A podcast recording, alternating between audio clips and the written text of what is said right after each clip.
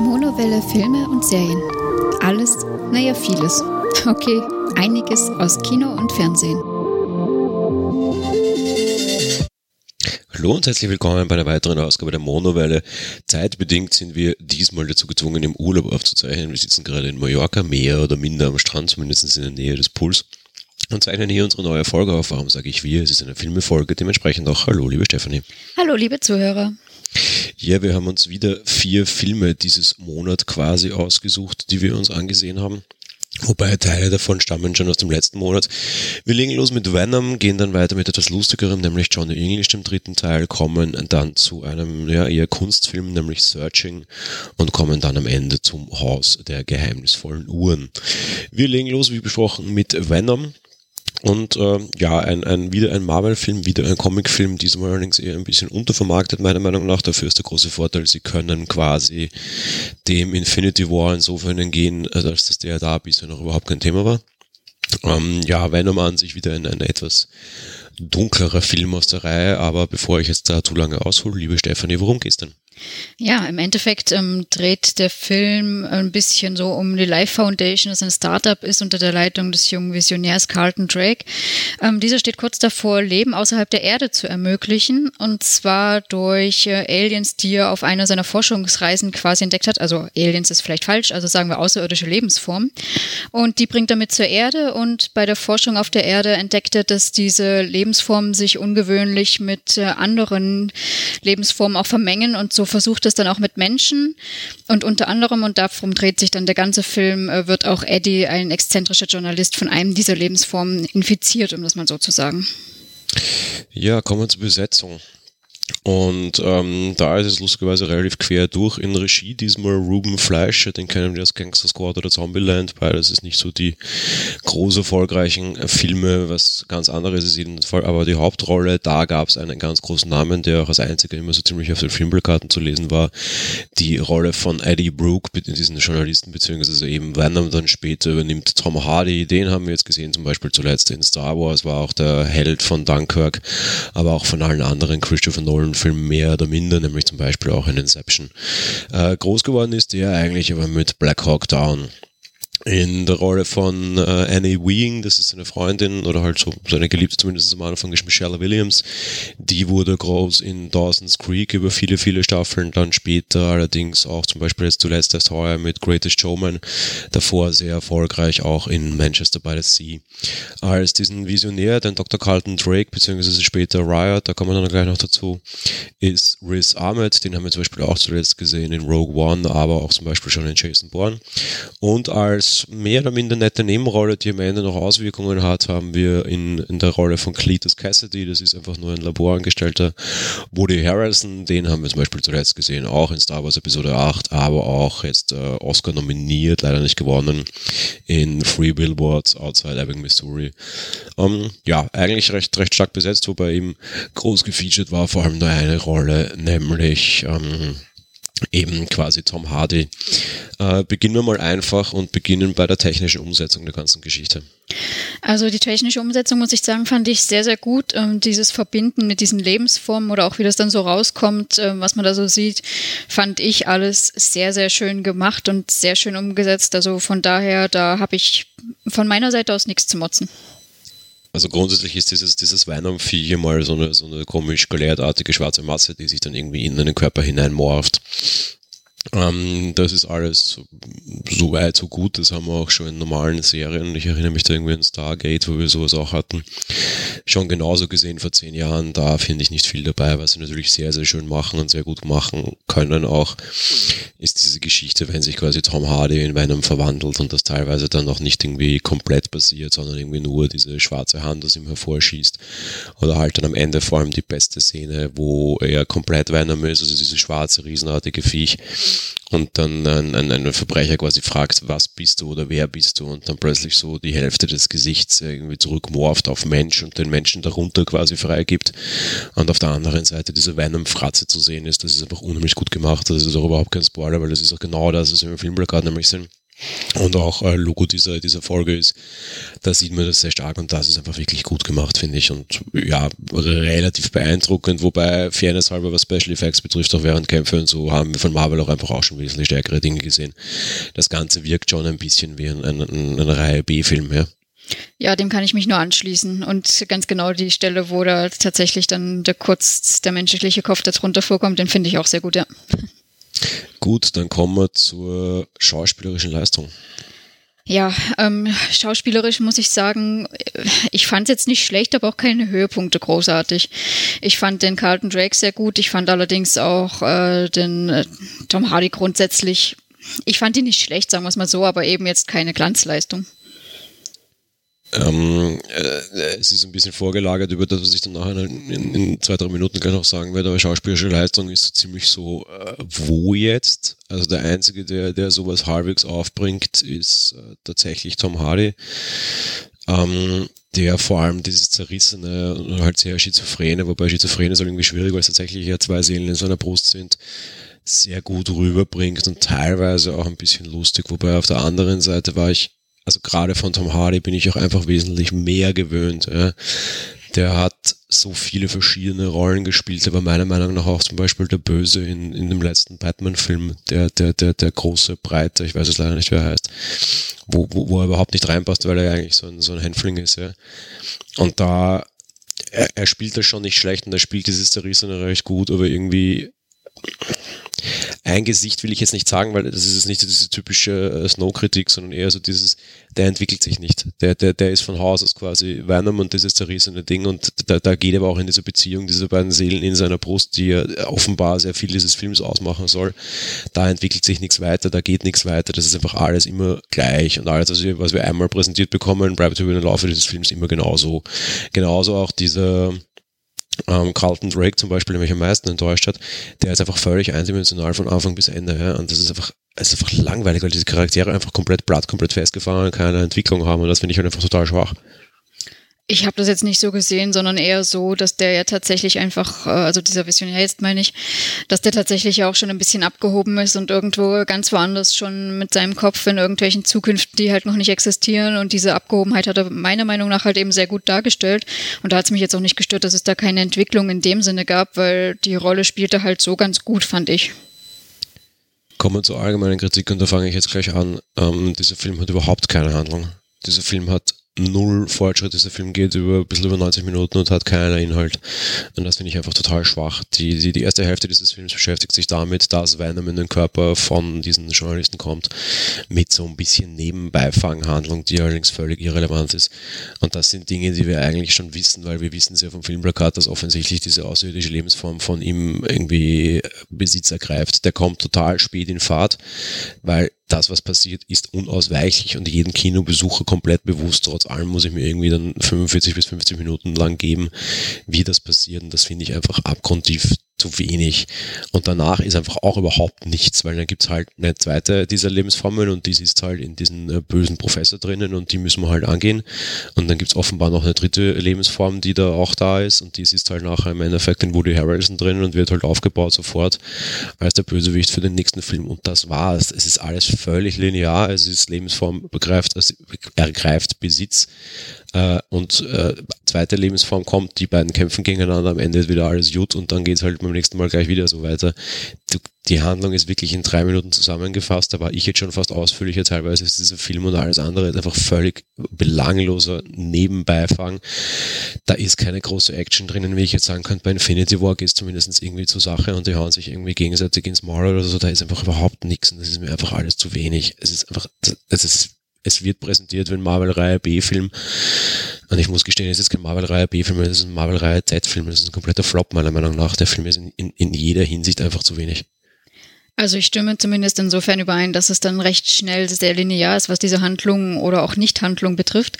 Ich finde es allerdings ein bisschen anders. Ich finde es ganz gut, dass wir das sehen am Anfang, wie das überhaupt zustande kommt. Gerade dieser Hergang hat mir grundsätzlich gefallen.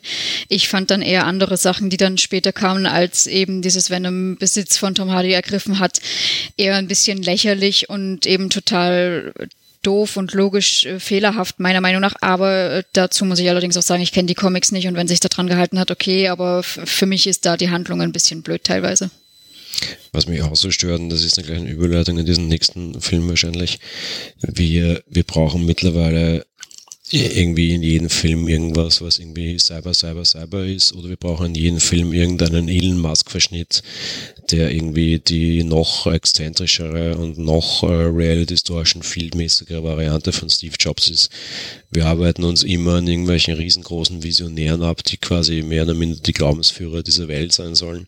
Und wir haben auf der anderen Seite immer irgendwie Cyber, Cyber, Cyber Scheiße. Und das ist, gehen wir einfach mittlerweile auf den Keks.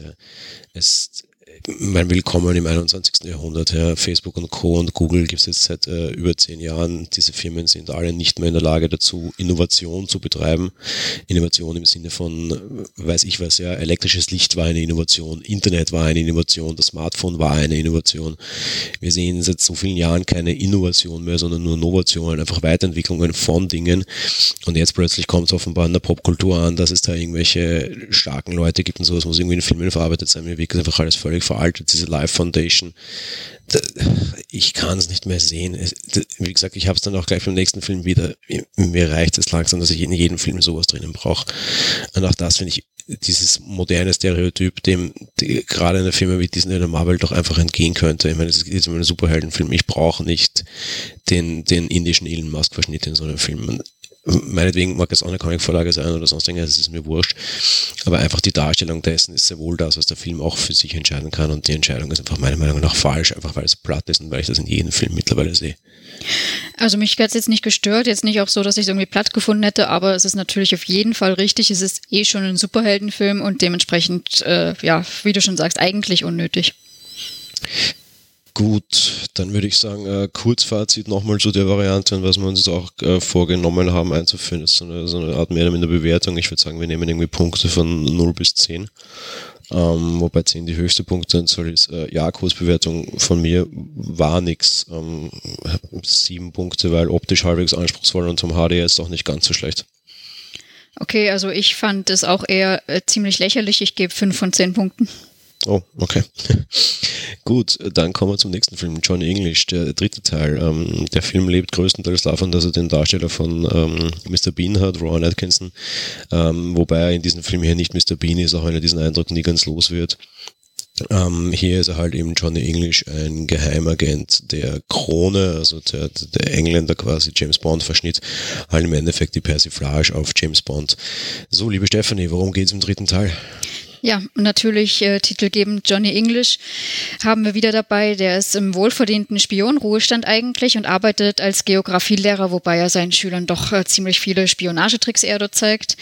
Währenddessen wird der MI7 äh, Opfer eines Hackangriffs, sodass alle Geheimagenten äh, enttarnt werden. Dadurch kommt es, dass die Premierministerin auf alte Agenten, die halt eben im Ruhestand sind, zurückgreifen will.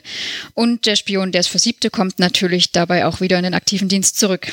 Ähm, selbst äh, ist es jedenfalls dann so, dass der mysteriöse Hacker das jedoch mehr als auf, nur auf England abgesehen hat und am Ende bedroht er alle G7-Nationen.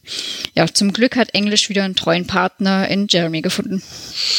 Ähm, ja, kommen wir zur Besetzung. Ähm, Regie führt David Carr, der macht ein Regiedebüt, der hat bisher noch nirgends so Regie geführt, in der Rolle von John English, eben wie schon gesagt, Ron Atkinson, der spielt vor allem Mr. Bean oder halt die alten John English-Teile. In der Rolle seines treuen Partners Jeremy ist Ben Miller, den kennen wir teilweise aus Doctor Who oder Death in Paradise, auch ein eher unbekannter Schauspieler. Die bedrohte Premierministerin der ganzen Geschichte ist Emma Thompson, die kennen wir zum Beispiel aus Mission, äh, Man in Black 3 oder aber auch Harry Potter.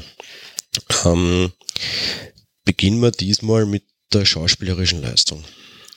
Ja, also ich fange gleich mal an. Man muss es äh, so oder so, auch was die schauspielerische Leistung betrifft, muss man das, diese Art der Filme mögen. Also ich finde nach wie vor, dass Rowan Atkinson das natürlich ganz gut macht, dieses äh, Slapstick-artige und äh, ja, sein Huch und äh, was ihm nicht alles für Sachen passieren und da, da, da, ich weiß nicht. Aber ähm, ich finde es, mal abgesehen davon, dass ich noch nie großartig Fan davon war, aber ich finde auch, dass das einfach in die Jahre gekommen ist und äh, langweilig geworden ist. Und äh, auch der Rest ist ja mehr oder weniger nur Sidekick. Also es ist dann zwar so, dass da jetzt, äh, dass ich jetzt nicht sagen möchte, dass alle anderen irgendwie auch nur schlecht sind oder sowas, aber hat mich jetzt nicht weiter berührt, was da irgendwelche Leistung betrifft. Ich bin ein großer Fan von Mr. Bean und ich bin auch ein großer Fan von Johnny English. Und ich finde, er macht das nach wie vor einfach auf seine, einfach wirklich ihm eigene Art und das nutzt sich für mich auch nicht ab und wird für mich auch nicht schlechter so grundsätzlich sein Spiel.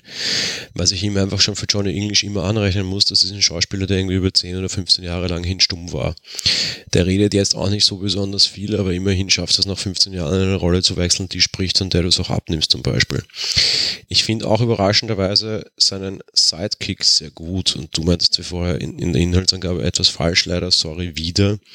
Er hatte jetzt das erste Mal so richtig einen Sidekick und ich dachte mir, dass das nicht funktionieren wird, weil natürlich Mr. Bean, also halt Ron Atkinson, eben auch jetzt in der Rolle von Johnny English, aber einfach seine Art zu spielen natürlich immer alle dazu hineinzwingt, auch zu overacten, damit das alles nicht zu cheesy wirkt. Mr. Bean ist permanent das Overacting immer an der Kante und das musst du schauspielerisch auch mal leisten können. Und ich bin immer sehr kritisch, dass das A die anderen dann auch müssen und B darin dann einfach auch scheitern. Zumindest Jeremy tut's nicht. Und das finde ich sehr gut und die beiden gemeinsam gefallen mir sehr gut. Alle anderen gehen aber komplett unter. Wir haben eben diese Premierministerin drinnen, die quasi die Auftraggeberin ist, die ist wieder relativ schlecht, obwohl es eine gute Schauspielerin an sich ist. Wir haben dann auch in diesem Film wieder einen Visionär, der im Laufe des Films an Bedeutung zunimmt, den ich jetzt absichtlich nicht erwähnen mag, näher oder weiter, weil ich nicht spoilern mag. Und die sind alle komplett fehl am Platz. Ganz cheesy wird's dann, du hast es auch schon erwähnt, diese G7-Geschichte. Wir sind am Ende auch auf einem G7-Gipfel. Und die ganzen Regierungsführer, die dort gezeigt werden, quasi, ah, sind sie alle sehr stereotyp. Das ist auch noch Teil dieses Humors. Das ist in Ordnung. Ich meine, natürlich ist der Deutsche dann irgendwie ein äh, irgendwie dicker Minister mit Schnurrbart und irgendwie gerade, dass er jetzt nicht irgendwie Eisbein dastehen hat. Ja. Ähm, was natürlich irgendwie blöd ist, weil mittlerweile ist das seit vielen, vielen Jahren eine Dame und wie weit das dann irgendwie popkulturell angekommen ist, offensichtlich kann man aus äh, der deutschen, äh, die klassische Brunhilde immer noch nicht irgendwie als Stereotyp darstellen, keine Ahnung. Obwohl Angie ja schon das, das wandelnde Stereotyp auf zwei Beinen wäre, aber sei es drum, ja. Aber da bricht das Ganze für mich. Wo so wie mir überraschenderweise nicht bricht, und das mag ich im Film hoch anrechnen, ist in dem, in dem, in dem Zusammenspiel der beiden. Ich finde, das machen sie sehr gut und das kommt auch sehr gut rüber. Ja, stimmt. Das Zusammenspiel der zwei war natürlich soweit okay, aber äh, ja, wie ich schon gesagt habe, meiner Meinung nach muss man doch trotz allem Fan davon sein. Machen wir weiter mit der technischen Umsetzung und da fange ich an und mache es ganz kurz, äh, ohne Tadel. Ja, meiner Meinung nach auch solide umgesetzt. keine großartigen Dinge, keine großartigen Action-Szenen, das ist aber Johnny English sowieso nie. Aber dafür, dass es ein Regiedebüt war und das habe ich ja vorher schon gesagt, das muss ich nochmal unterstreichen, finde ich es einfach wirklich eine, eine, gute, solide Leistung. Er sieht aus wie alle anderen. Ähm, das könnte alles ein bisschen special-effektiger sein, wenn man irgendwie ähm, gerade James Bond auf die, auf die Kerbe nehmen will, muss man in den letzten Jahren vielleicht tiefer in den Special Effects Topf hineingreifen. Gerade die, der letzte oder auch der vorletzte ähm, Daniel Craig Bond haben da ja immer wahnsinnig draufgelegt und, und, und glänzen mit, mit, mit, mit riesen Special Effects. Wenn ich das an, angreifen will, müsste ich hier mehr machen, aber es muss auch nicht sein und es ist so, wie es ist, schon wirklich gut gemacht und wie gesagt, nochmal für ein Regiedebüt Hochachtung, ja. Ja, dem kann ich mich auf jeden Fall nur anschließen. Dafür, dass da jemand sein Debüt gegeben hat, bin ich eher sogar überrascht, dass das so gut harmoniert mit dem Rest, sage ich mal, oder beziehungsweise auch von der Art her wieder so passt. Gut, dann kommen wir zum, zum, zum generellen, also zum, zum, zum langen Fazit dieses Films quasi. Ähm, und da mache ich weiter mit meiner, mit meiner Kritik, was ähm, diese, diese Darstellung betrifft. Positiv fällt mir auf, dass dieser Film sehr wohl das Thema Brexit aufgreift, was mittlerweile bei einem englischen Film einfach irgendwie ein halbes Jahr vor dem Brexit und viele, viele Monate, nachdem das Brexit-Votum war, einfach da hineingehen muss. Und das ähm, finde ich gut, auch wenn sie es einfach nur thematisch seitlich streifen. Ähm, was ein bisschen schwierig ist. Großer Vorteil ist natürlich, dass sie dem auch einfach absichtlich entgehen und das absichtlich auch nicht in, in Comedy nehmen wollen, wahrscheinlich weil gerade Engländer über das Thema auch nicht wirklich lachen können momentan, obwohl sie sich selbst verursacht haben. Am Ende wählen sie, finde ich, sehr weise und ich bin mir sehr sicher, dass das Absicht ist, ein G7-Gipfel und kein EU-Gipfel, was schon sehr interessant ist und wo du natürlich dem Thema sehr stark umgehen kannst, weil äh, England wird aus der EU rausfallen, aus aktuellem Stand. Wenn ihr die Folge in einem Jahr vielleicht hört, werdet ihr vielleicht drüber lachen, weil es nicht passiert ist. Wir werden es dann sehen. Aktuell wissen wir es nicht und das sieht so aus. In den G7 werden sie ja wahrscheinlich bleiben. Der EU-Gipfel hätte so vielleicht auch rückwirkend betrachtet nicht mehr funktioniert. Ähm, sei es drum, das finde ich positiv, was mich einfach wieder unheimlich anarscht und das ist genau das, was ich in dem Film schon vorher hatte. Ich habe in diesem Film, habe ich was, womit beginnt mit einem großen Hack, also wieder Internet, böse, böse, Cyber, Cyber und weiter geht's mit einem großen Visionär, der das ganze Thema retten soll und dann vielleicht auch ein bisschen fishy ist. Ich kann es nicht mehr sehen. Es ist einfach der, die, die 17. Mark Zuckerberg-Figur diesmal, weil halt Internet und Internet ist Zuckerberg und alles andere ist halt Musk.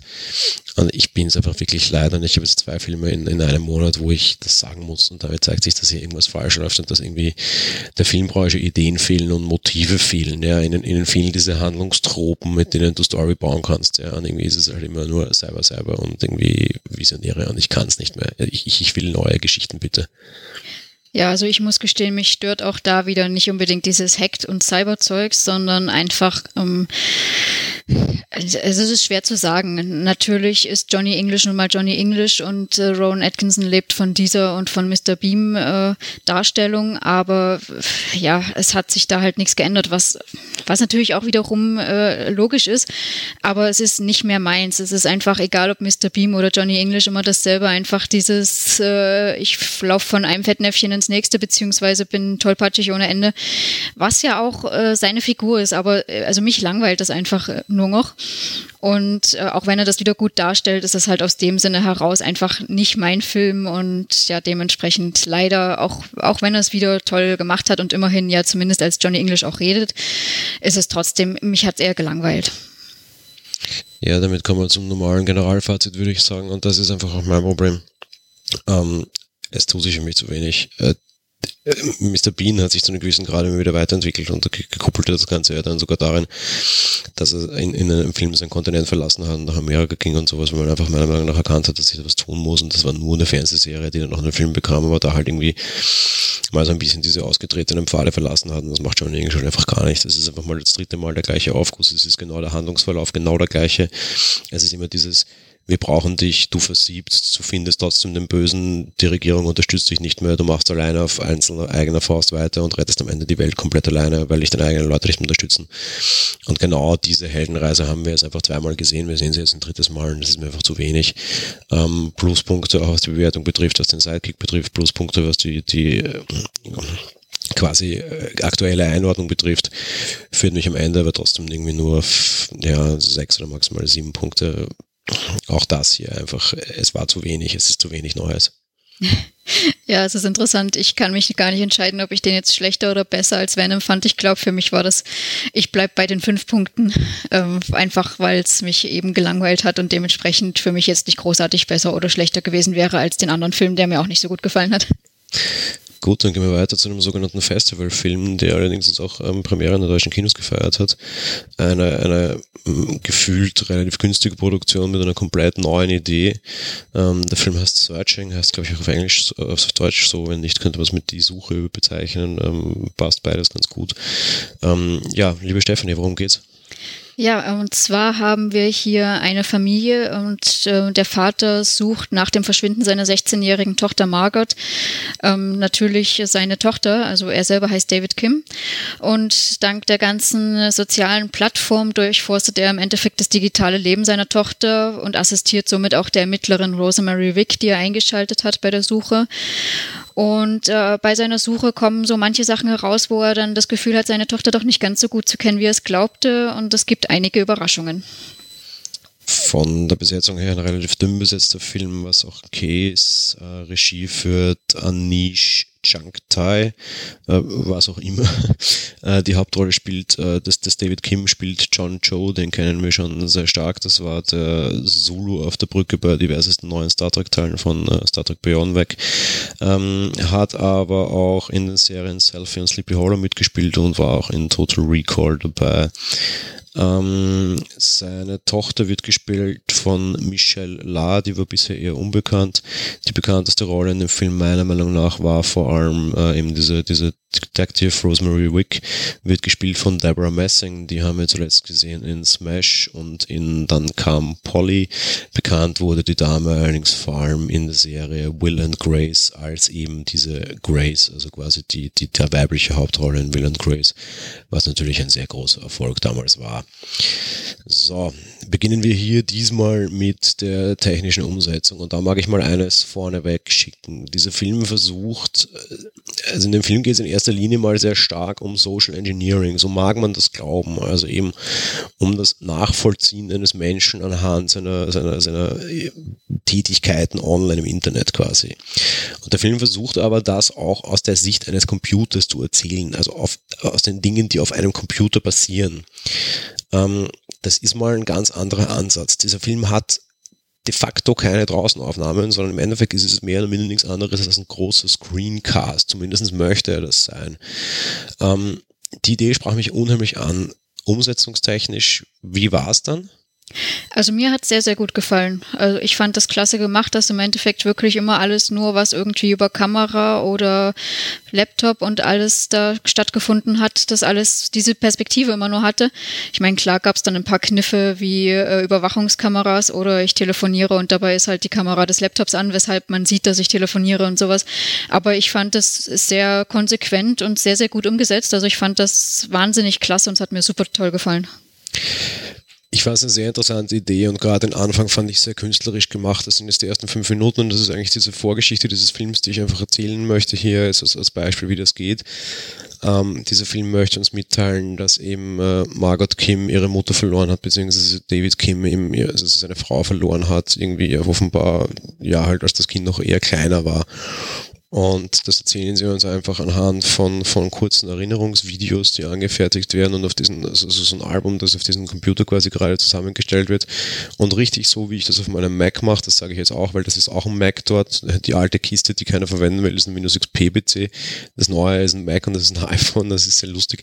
Was allerdings natürlich auch ein bisschen passt, weil auch diese ganzen Telefonier- und SMS-Dienste da eingebunden sind, was natürlich auf einem, auf einem Windows-PC so nicht ist. Also das ist irgendwie so ein wilder Wechsel aus iMessage und SMS und irgendwie halt aus iChat, also halt um, FaceTime, wie es heutzutage heißt, und halt irgendwie so, das, das ist schon ganz okay und das wäre auf einem Windows-PC so nicht gegangen. Vielleicht noch kurz die, die, die Nerd-Perspektive.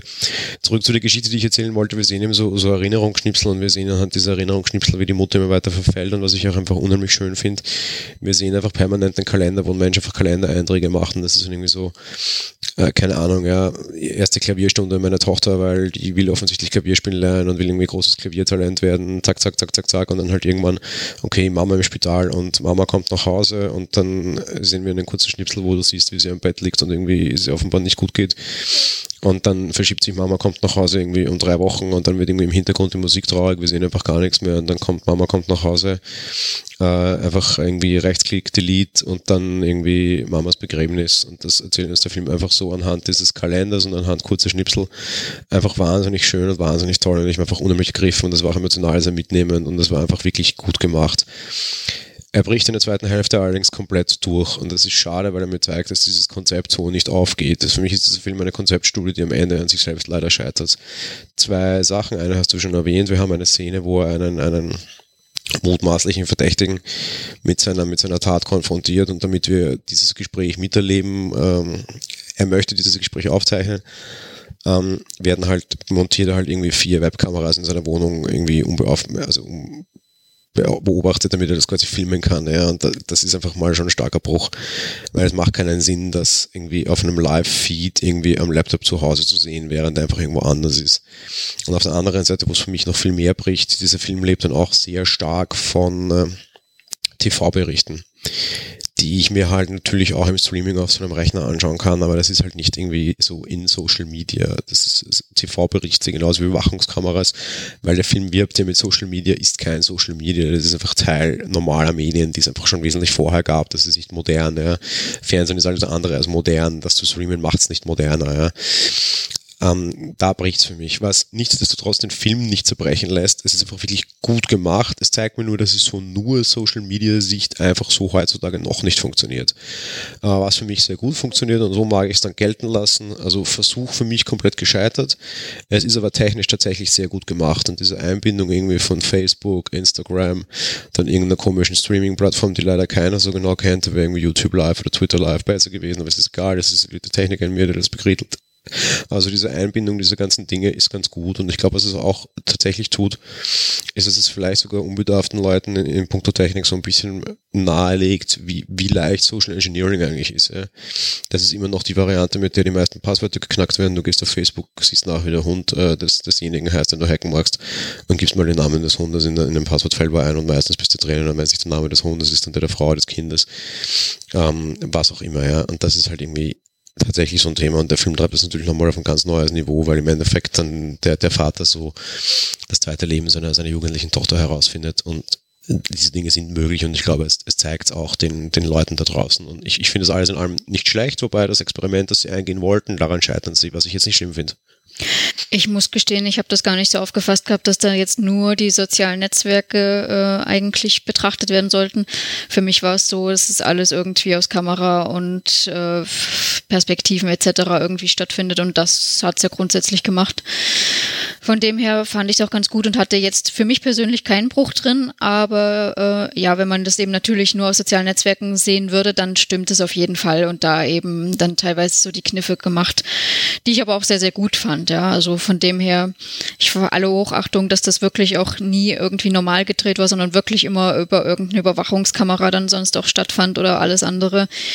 Die Perspektiven oder auch Chat-Nachrichten und äh, da möchte ich noch hinzusagen, dass es auch sehr, sehr schön gemacht, abgesehen von diesem sehr emotionalen Anfang, den du schon erwähnt hast. Also das war, und das fand ich sehr, sehr erstaunlich. Das hat mich mehr berührt als manche Filmszenen, die so gedreht werden. Das war einfach wahnsinnig ergreifend, ohne dass da irgendwie großartig viel zu sehen war, sondern eben auch mit diesen Kalendereinträgen einfach nur.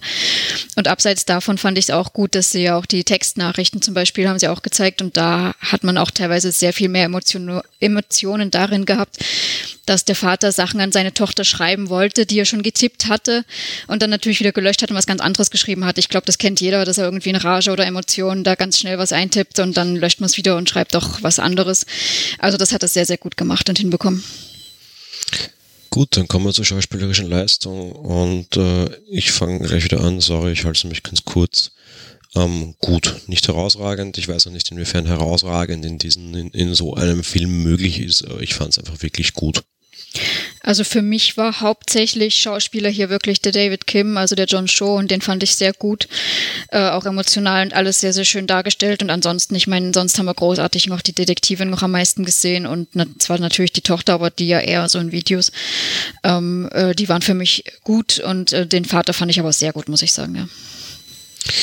Gut, dann kommen wir zum Langfazit des Films und mehr oder minder ist das hier aber für mich schon im, im, im technischen äh, fast versteckt gewesen. Ähm, unterm Strich ist der Film aber trotz allem ein ziemlich äh, waschechter Krimi. Es ist ein klassischer Krimi und das, das hatte ich so nicht erwartet. Da geht es nicht irgendwie um, um irgendwie so Identitätsklau, Hacking, so, so diese eben äh, aktuell abgegriffenen äh, neuen Tropen von Hollywood, die ich in dieser Folge jetzt schon zweimal sehr hart kritisiert habe. Und das ging es überhaupt nicht. Hier ging es einfach um Indizien und Beweise liefern. Das tun Computer heutzutage und das tut Social Engineering und das tut nicht mehr irgendwie vielleicht normale klassische Polizeiarbeiten. Das finde ich eigentlich sehr nett.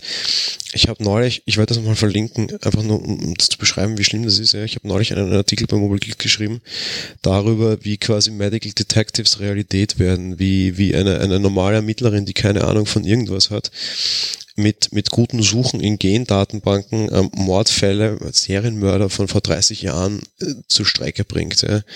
Das finde ich einfach wahnsinnig interessant, ja. die, die einfach irgendwie irgendwelche alten Genproben, irgendwelche Kaffeebecher, die, die, die DNA-Tests da durchsucht und dann anhand der DNA einfach in, in, in öffentlich zugänglichen, zumindest bis vor kurzem noch öffentlich zugänglichen DNA-Datenbanken einfach, einfach Verbliebene sucht und von denen dann wiederum Gentests einfordert und zack, zack, zack, zack, zack und die sich einfach nur durchs Internet klingelt. Ja. Und die hat so nett beschrieben, sie könnte ihre Arbeit eigentlich auch irgendwie auf dem Smartphone machen, nur das Display ist halt zu klein oder irgendwie auf einem Feature-Phone, weil sie braucht dafür nicht mal irgendwie Rechenleistung. Ja. Das finde ich einfach unheimlich interessant. Ich hoffe, wir sehen über das mal einen Film. Zurück jetzt zu dem Beispiel. Äh, ich hätte gedacht, dass es irgendwie um diese modernen Tropen eben irgendwie geht, aber das tut's nicht. Ja. Und das finde ich äh, super cool, dass es am Ende eigentlich doch nur ein stinknormaler Krimi ist. Und was ich auch überraschend groß gut fand, vielleicht weil ich es nicht sehen wollte oder zu blöd dafür war diesmal oder keine Ahnung, äh, den Twist habe ich so nicht ganz gesehen. Wenn man dann nachdenkt, am Ende hat er leider die Schwäche von jedem Krimi. Alles, was uns gezeigt wird, ist immer vor der Kamera und nicht hinter der Kamera. Nicht, wie ich immer zu sagen pflege, auch bei anderen Dingen. Dieses, der wahre Magier zeigt dir A und macht im Hintergrund quasi B und denkt den Blick absichtlich weg. Das macht dieser Film auch nicht. Alles, was wir die ganze Zeit sehen, hat immer einen Grund. Darum hätten wir auf den wahren Mörder schon relativ zeitig kommen können. Rückwirkend betrachtet, vordergründig betrachtet war es mir diesmal aber so nicht klar. Am Ende war es ein relativ guter Krimi mit für mich einem großen Twist und einer interessanten technischen Umsetzung. Fand ich echt gut. Also ich schließe mich auf jeden Fall schon mal an, dass der Großteil der Bewertung bei der Technik eingeflossen ist. Ähm, ich fand das auch eben sehr, sehr gut umgesetzt und dass das ein Krimi war, der auf diese Weise erzählt wurde, hat mir auch eben sehr, sehr gut gefallen. Ähm, ja, ich kann mich da nur anschließen, dass ich den Twist nicht kommen sehen habe, aber das ist bei mir meistens so, weil ich einfach auch sehr, sehr selten darüber nachdenke, wer jetzt irgendwie ein Täter ist oder ja, wer was gemacht hat, sondern mich eher unterhalten lasse und abwarte, wann mir das präsentiert wird. Wobei man hier immerhin sagen muss, dass der Twist quasi vorher schon angedeutet wird, auch nicht durch die Dinge, die tatsächlich passieren, sondern durch die Dinge, die nicht passieren, was ich auch wieder einen sehr interessanten und großen Kunstgriff für gute Krimis finde. Das ist klassischerweise auch irgendwie so ein, so ein Stilmittel, vor allem von Hitchcock-Filmen, wenn ich mich so ein bisschen an mein, mein, mein Filmstudium zurückerinnern kann. Also der Film lebt dann am Ende eigentlich nicht von den Dingen, die tatsächlich passieren und von den Fragen, die beantwortet werden, sondern von denen, die es nicht werden. Er wirft nämlich während dieses Films irgendwie zwei, drei Fragen auf in Gesprächen, auf die er keine Antwort erhält und genau die Antworten wären aber die gewesen, die er gebraucht hätte. Das ist insofern jetzt auch kein Spoiler für euch, weil die Antworten kriegt er eben nicht. Und das ist genau der große Punkt. Und die kriegt er halt erst dann am Ende und mit denen macht es dann Sinn. Weil das ist so, okay, wäre es halt ein bisschen verbissen stärker an dem drauf gewesen, wäre der Film noch vor 30 Minuten vorbei gewesen, war es halt nicht. Ist halt blöd. Aber zumindestens arbeitet der Film sogar, obwohl der auf so eine, so eine technisch eingeschränkte Perspektive geht und halt nicht großes Hollywood-Kino ist, mit Negativräumen, was ich auch sehr spannend finde. Ja, das stimmt auf jeden Fall, ja. Es ist wahr, dass da irgendwie solche Sachen noch mit reinfließen, ist natürlich toll. Und eben, also, mir hat das Stilmittel sehr gut gefallen dafür. Ja, Kurzfazit. Ähm, Hochachtung. Es ist auf jeden Fall eine Low-Budget-Produktion. Es ist irgendwie für mich so ein bisschen das, das moderne, internetmäßige Pitch, ähm, wie hätte er geheißen? Äh, Blair Witch Project, ähm, sehr viel quasi aus Selfie-Kamera gedreht oder halt aus, aus, aus Handkamera quasi mehr oder minder mit schlechter Qualität, absichtlich heutzutage wäre die Qualität eigentlich de facto besser. Wir haben in unseren Macs alle FaceTime HD-Kameras, absichtlich werden da irgendwelche alten verwendet, wo keine FaceTime HD-Kameras drin sein müssen. Sei es drum, es ist, es ist eine super nette technische Umsetzung. Es ist wahrscheinlich ein sehr schmales, kleines Budget. Es ist auf eine komisch perverse Art irgendwie so mehr oder minder ein bisschen ein Kammerstück, weil halt irgendwie ja, keine Außenauftritte, es ist ein Kammerspiel, äh, dazu noch ein Krimi, es wirkt wie eine, eine, eine komplett abstruse Zusammenwurf von, von bunten, wilden Ideen, die am Ende einfach wirklich aufgehen. Und wenn das alles nicht interessiert, weil ich sage, ach Gott, das ist irgendwie Social Media, ich habe damit nichts zu tun, ist wurscht, es ist ein guter Krimi, guckt ihn euch an, ihr könnt den Rest einfach ausblenden, es ist völlig egal. Ähm, kann diesen Film nur irgendwie sieben, maximal acht Punkte geben, weil einfach technisch hier einiges fehlt. Mir würde es bei Blair Witch auch so geben. Es ist für mich immer eine Herzensszene, weil es einfach eine wirklich gute Sache war und weil auch dieses Hemdsärmelige, das ich leider abwerten muss, eben weil es hemdsärmelig ist, halt einfach auch Teil des Charmes ist. Also eine Herzensszene für mich und irgendwie eine, eine reale sieben oder acht, weil da einfach viel fehlt, aber das auch durchaus zum gewissen Grad Absicht ist und halt diesen, diesen sehr charmanten Eindruck vermitteln soll, der halt am Ende dann aber doch ein bisschen unprofessionell ist. Also ich fange mal bei mir mit der Bewertung an und zwar gebe ich acht Punkte. Mir hat es einfach sehr gut gefallen. Ich muss allerdings sagen, wen das Ganze mit Social Media nicht so interessiert etc., ist es ein bisschen schwierig. Also man muss auf jeden Fall damit klarkommen, eben dass nicht normal gedreht ist, sondern immer so aus dieser Selfie-Perspektive oder sowas. Also das muss man schon, da muss man schon mit klarkommen, sagen wir es mal so zumindest. Da, da muss ich jetzt kurz einhaken, weil ich nicht will, dass da ein falscher Eindruck rüberkommt. Du, du meinst man muss mit dem klarkommen, das ist eine Sache, okay, aber wenn du irgendwie Facebook und Co. nicht verstanden hast oder nicht benutzt, das braucht man auch nicht, das meine ich. Achso, ja, das stimmt. Das ist richtig, genau. Also das muss man natürlich nicht benutzen, um den Film verstehen zu können. Man muss nur mit dieser Kameraperspektive, äh, ja, die keine Kamera sein soll, klarkommen. Ansonsten, also ich kann den Film auch sehr, sehr gut empfehlen, eben allein schon, weil die Umsetzung interessant ist. Und ja, wie gesagt, die Wertung von acht Punkten sagt ja auch schon alles. Guti, dann kommen wir zum letzten Film der heutigen Folge, äh, Das Haus der geheimnisvollen Uhren. Ein sehr fantasievoller Film rund um Magie in einer Zeit, die meiner Meinung nach nicht genauer begründet wird, mit einem äh, eigentlich sehr großen Haufen Schauspieler, die nicht so wirklich zusammenpassen. Ähm, am Ende wirkt der Trailer genau so, wie das Ganze ist. Klingt jetzt blöd. Ähm, ähm, mach, mal, mach mal einfach zuerst die Handlung. ja, und zwar geht es in diesem Film um den weisen Louis, der seine Eltern verloren hat und nach dessen Tod, äh, nach deren Tod zu seinem Onkel Jonathan zieht. Äh, das ist, der hat so ein großes altes Haus, wo die Schüler, glaube ich, auch munkeln, dass das dort spukt. Ähm, es ist alles ein bisschen anders allerdings und es gelten auch andere Regeln in dem Haus. Allerdings regiert dort die Magie. Äh, mit seinem neuen Schulfreund äh, ist es dann so, dass Louis einen fatalen Fehler begeht, nämlich die einzige Regel seines Onkels bricht und eine Schatulle öffnet. Und so kommt es dann, dass Louis und sein Onkel sowie die Nachbarin Florence, die dort sich viel mit auffällt, äh, ja, sich gegen die dunkle Magie wappnen müssen. Kommen wir zur Besetzung. Regie führt Ellie Roth, die war in Death Wish und Knock Knock als Regisseurin tätig, als Schauspielerin und als Drehbuchautorin, sondern in vielen anderen Projekten. Ähm, wir haben in der Rolle von Lewis, das ist eben dieser junge ähm, Owen Vaccaro, der ist neu in dem ganzen Business, was eine sehr überraschende Leistung dann am Ende für mich darstellt. Wir haben dann in den Rollen der Erwachsenen sehr bekannte Namen. Wir haben als Jonathan Barnewald eben seinen Onkel Jack Black, den haben wir zuletzt gesehen in Jumanji, in School of Rock ist er meiner Meinung nach relativ groß und vor allem international bekannt geworden. Ein großer Komödiant mehr oder minder und meiner Meinung nach nicht wirklich als Komödiantin bisher erfolgreich, aber dafür in vielen anderen Rollen sehr stark. In der Rolle der Florence Zimmerman, seiner Nachbarin quasi, ist Kate Blanchett, die haben wir zuletzt in Comedy scheitern sehen, in Ocean's 8, hatten wir hier auch schon besprochen. Als Böse haben wir sie gesehen und auch schon hier besprochen in Tor Tag der Entscheidung und sie ist bekannt aus der Hobbit und Herr der Ringe. Da hat sie die Waldelfenkönigin Galadriel gespielt, in der Regel auch keine besonders gute, aber immer eine sehr hübsche und sehr bösartige Dame. In diesem Film A etwas comedymäßig und B diesmal auch auf der guten Seite. Ähm, interessante Rollenwahl. Äh, ich hätte, ich äh, schick's nur mal vorweg, ich habe sie mir hier nicht vorstellen können. Ich mag aber jetzt nicht mit der schauspielerischen Leistung beginnen, sondern ich mag mit das ganz anderen beginnen. Ich mag mit der technischen Umsetzung beginnen. Und ich fange an, ähm, weil ich mich wieder kurz halten will und dann die lange Fassung äh, geben mag. Ich mag solche Filme nicht und das trifft einfach auf alles in diesem Film zu. Darum tue ich mir jetzt sehr schwer und mag ein Objektiv und Subjektiv trennen. Objektiv ist es einfach wahnsinnig schön gemacht. Es ist extrem fantasievoll. Dieser Film hat keinen doppelten Boden. Dieser Film hat keine Tiefe insofern, als dass Magie wird unmittelbar gezeigt. Magie ist hier einfach so irgendwie so Hexen, Feen, so, so, so diese kindliche Magie-Geschichte. Und die wird voll eins auf der Leinwand gezeigt und ist perfekt grafisch dargestellt.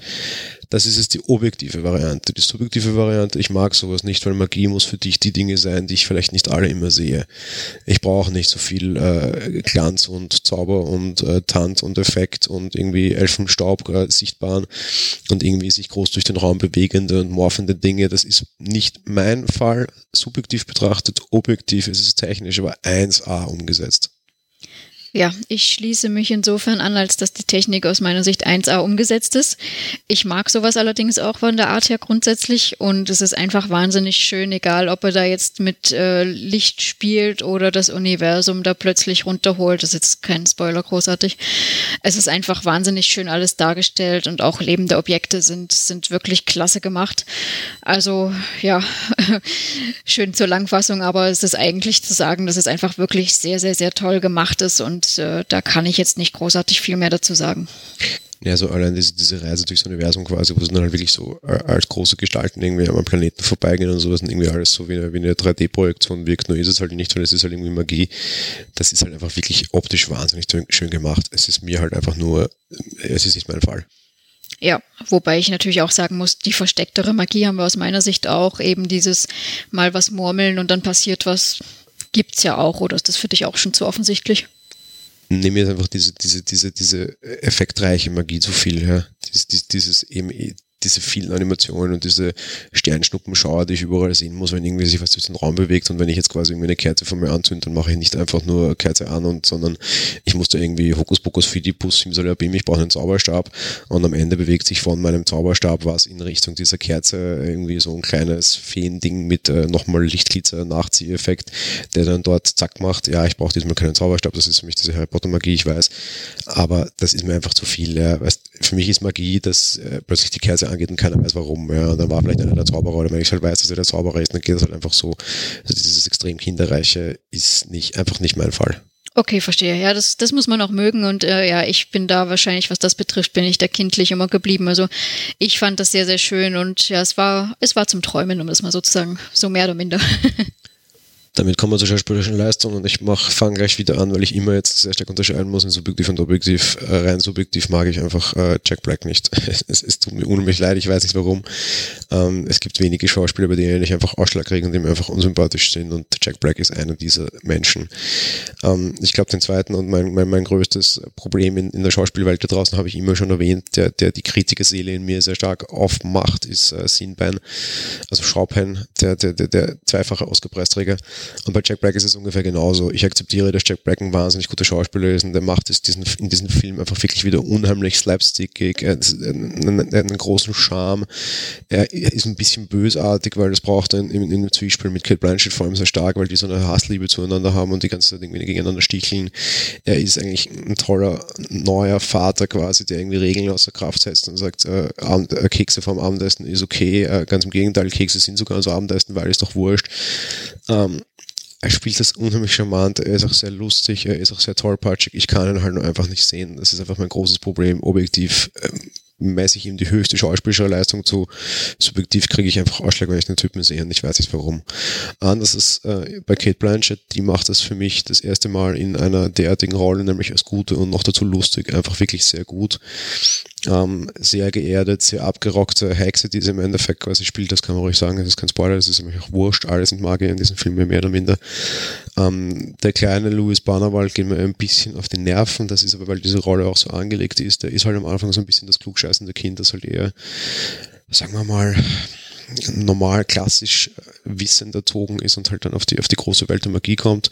Es ist nicht der, der Erwachsene, der, der von einem Kind in die Welt der Magie entführt wird und aus der Realität gerissen wird, sondern umgekehrt. Ich finde allein diese, diese Täterrolle Umkehr quasi sehr interessant. Normalerweise ist es immer umgekehrt. Auch diesen Kunstgriff finde ich massiv schön, dass ein Erwachsener ein Kind aus, aus der realen Gedankenwelt herausreißt und von der normalen klassischen Wissenschaft weg. Das ist alles sehr charmant gemacht, aber halt alles leider nicht mein Geschmack. Ja, ähm, das trifft dann halt wieder darauf zu, dass man halt die Sachen auch mögen muss. Ich fand die alle auch sehr durchweg sehr, sehr gut und vor allen Dingen auch der Kleine, der, der den Louis gespielt hat, hat das echt wahnsinnig toll gemacht. Ähm, und eben dieser Wandel von dem, äh, ich komme da bei meinem Onkel an mit einem Koffer voller, was war's, voller Wörterbücher. und dann entdecke ich auf einmal ich die mag Magie. neue Wörter. Allein bei der Aussage hätte ich schon kosten können. Ne? ja, und ähm, ist dann derjenige, der dann entdeckt, dass da Magie herrscht und das unbedingt beigebracht bekommen möchte. Wobei sein Onkel ja erst am Anfang auch Nein sagt. Das fand ich sehr lustig. So ein kurzer Dialog, der jetzt kein Spoiler ist. Es ist einfach nur, dass der äh, sieht, dass sein Onkel wohl Magie beherrscht und der Onkel dann meint von wegen, ach so, oder also der Kleine erst mal fragt, wie das geht und der Onkel sagt, na jeder kann Magie lernen. Er sagt, dann ich auch. Äh, naja, du vielleicht nicht. Ah, doch, bitte, du hast gesagt, jeder, bitte, bitte, bitte, ich will's lernen. Naja, typisch Kind, ne, klar. also es war schon ähm, wirklich sehr, sehr nett dargestellt und auch nett gemacht und natürlich die ersten Versuche dann auch klasse. Also ähm, von dem her auch diese Wandlung des, des Jungen vom Streber zum Ich kann jetzt Magie und will das gut können und typisch streberhaft natürlich gleich alle Bücher, die ihm vorgesetzt werden, da verschlingen, fand ich mal aus der Sicht heraus schon mal den Jungen klasse.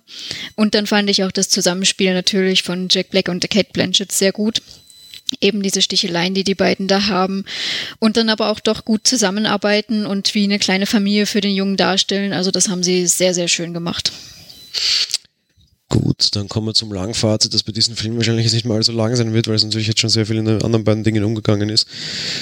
Weil auf der anderen Seite hat der Film halt für mich dann schon auch wieder tatsächlich ein Problem. Er hat jetzt eigentlich nicht wirklich viel großartige Handlung und zumindest nicht viel großartige Handlung von dem Anfang weg quasi. Der Anfang macht schmeißt den Zuseher sofort in ein, in ein kaltes Ding hinein, indem er quasi hergeht und sagt, okay, Waisenkind, neue Situation, ach Kacke, die können hier alle zaubern und eigentlich soll das irgendwie eine, eine, eine Spukvilla sein, laut der Meinung der einen Leute und der normalen Leute. In Wirklichkeit ist es keine Spukvilla, sondern halt eine Magievilla und hier ist alles schick.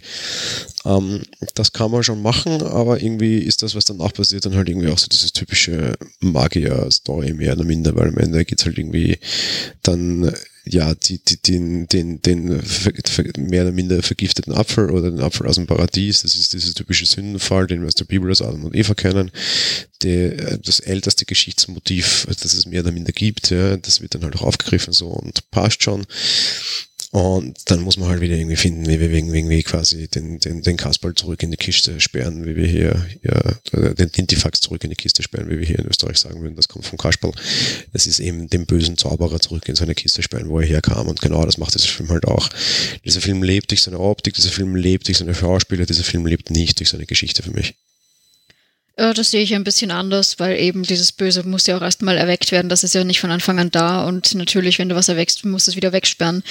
Äh, ist natürlich auch durch die Geschichte gegeben, was der halt dort macht. Und also ich finde den Film sehr schön, wenn man jetzt kein Problem hat mit diesem Magiezeugs und diesem, diesem offensichtlich magischen, dann durchaus gerne anschauen. Ja, womit wir zum äh, Kurzfazit kommen. Ich bin auch der Meinung, wer, wer, wer Harry Potter macht, der kann sich den Film angucken. Es ist ein bisschen lustiger, es ist noch ein bisschen plastischer und es ist ein bisschen weniger dreckig. Äh, meinetwegen äh, sogar kinderfreundlicher Harry Potter und auf das dürfen wir euch vergessen. Dieser, diesen Film, äh, Folge, die wir bisher hatten, ist eigentlich meiner Meinung nach kein Film so wirklich für Kinder geeignet. Johnny English, äh, gut kann man machen. Alle anderen eher jetzt nicht so. Der Film ist natürlich super kindergeeignet und der ist in meiner Meinung nach sogar kindergeeigneter als Harry Potter was einfach auch eine enorme Leistung ist und was man auch einfach mal schaffen muss. Daher Hochachtung. Story für mich ein bisschen dünn subjektiv kann ich mit dem Film überhaupt nicht, darum würde ich ihm zwei Punkte geben. Einfach weil die Kombinationen alle für mich einfach fürchterlich schlecht sind, aber der Vorteil ist, ich lebe seit, äh, arbeite seit über zwölf Jahren als Kritiker. Heißt, ich kann das sehr gut unterscheiden. Objektiv ist der Film äh, eine klare sieben oder acht, auch ähnlich wie, wie Searching. Äh, ich habe zwei Filme ziemlich on par in dieser, in dieser Folge, nämlich Weihnachten und Johnny English beide relativ schlecht und Searching und äh, das Haus der geheimnisvollen Uhren ziemlich on par, ziemlich top, mit leichten Verbesserungspotenzialen in beiden Richtungen hier, meiner Meinung nach vor allem bei der Story, aber klar, irgendwie eine sieben oder acht äh, Punkte Geschichte schon, schon schön gemacht und wirklich empfehlenswert und sehr gut. Ja, ich fasse es im Endeffekt nochmal zusammen. Ich fand die Schauspieler toll, ich fand die Story toll, ich fand die Technik wahnsinnig toll. Dementsprechend kriegt der Film von mir neun Punkte. Ich habe mich wahnsinnig auf den Film, also ich schaue ja immer Trailer im Gegensatz zum Jan und ich habe mich wahnsinnig auf den Film gefreut und äh, hat mich auch nicht enttäuscht. Dementsprechend eben, ja, neun Punkte. Ja, bei dem Film habe ich leider auch einen Trailer gesehen und nach fünf Sekunden wusste ich, dass er mir nicht gefallen wird, weil ich hatte Jack Black, der von einer Fee umgespielt wurde und wusste, okay, in diesem Film kommen einfach zwei Dinge zusammen, die ich nicht sehen kann, aber das ist einfach persönlicher Geschmack und das soll auch zugelassen sein. Von daher, ja. Aber ansonsten, wie gesagt, objektiv und das möchte ich einfach unterstreichen, nochmal wirklich gutes Kino, ja. Ja, auf jeden Fall und eben sehr, sehr schön effektvoll vor allem auch das, um es nochmal herauszustreichen, Kino. Also den, auch wenn es wahrscheinlich schon zu spät ist, aber den sollte man sich auf jeden Fall irgendwie auf, auf dicker Blu-ray kaufen und groß angucken. Nicht irgendwie nur nebenbei mal auf dem Tablet im Streaming, wenn er soweit ist. Der, der, der kann, der, der verträgt große Leinwand, der verträgt großen Fernseher, der verträgt ein vernünftiges Boxensystem. Alle anderen gehen auch als, als Beifang mehr oder minder, der nicht. Ja, dem stimme ich auf jeden Fall zu, denn das, was einen hier dann verzaubert, das ist schon schön, wenn man das in groß und gut sieht. Gut, bevor wir zur Verabschiedung kommen, wir haben uns darauf auch noch verständigt, dass wir noch eine Filmempfehlung quasi geben wollen. Also jeder seinen Film für diesen Monat sagt. Du darfst anfangen. Ja, ganz klar, ähm, das Haus der magischen Uhren. Ja, bei mir auch ganz klar Searching und damit war es eigentlich schon das, was wir beide diese Folge hatten, nämlich diese zwei waren gut, zwei waren schlecht und am Ende halt nochmal aufgeteilt quasi, ne?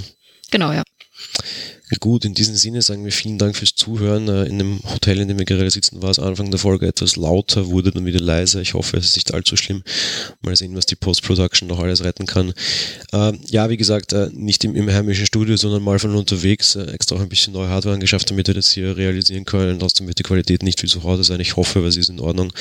Und ja, nächstes Monat hören wir uns dann wieder, dann wieder in gewohnter alter Qualität. Ich hoffe, ihr habt die Folge trotzdem genossen. Ja, in diesem Sinne sagen wir vielen Dank und bis bald. Bis bald. Tschüss. Ciao.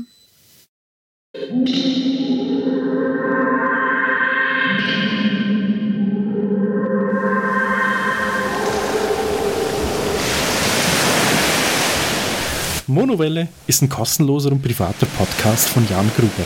Mehr Informationen dazu findet ihr unter www.monowelle.at. Abonniert den Podcast mit iTunes oder dem Podcatcher eurer Wahl. Wir freuen uns über Kommentare auf der Webseite, Audiokommentare, Empfehlungen oder gar Bewertungen bei iTunes.